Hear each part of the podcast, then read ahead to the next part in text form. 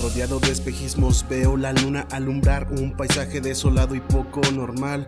En la cama doy vueltas sin poder parar, pues en mi mente entraste una noche más. Maldigo el día que te vi en ese momento que te conocí. Te incrustaste dentro de mí, en mi subconsciente no te puedo sacar.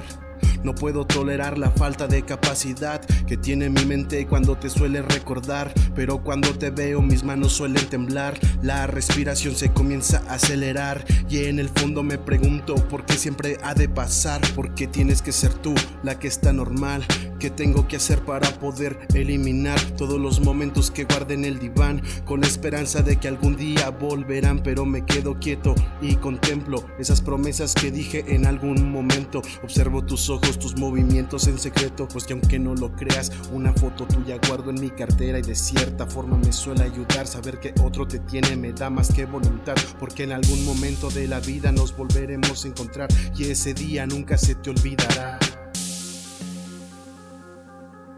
Cada palabra, cada hecho, cada amenaza hay que cuidarla de manera muy cercana, puesto que son vidas imaginarias comparadas un cuento de hadas donde nada negativo en sus vidas pasa. Se tragan sus mentiras a bocanadas y el suspenso me mata, todo se acaba, nada es para siempre.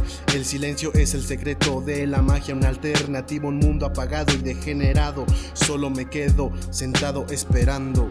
Soy un cuerdo en una vida llena de seres imperfectos. Me siento completamente un ser que no haya su reflejo, encadenado a una etiqueta y pensamientos impuestos por la gente que cree que está en lo correcto. Luchar en contra de la mente es un caso perdido, puesto que lo que pensamos no tiene ya sentido. Somos un número más en esta vasta sociedad, en el cual eres una pieza que se puede reemplazar con suma facilidad. Infec en el beat, DJ Jordan en los controles. ZRK83, Cuervo Negro, el.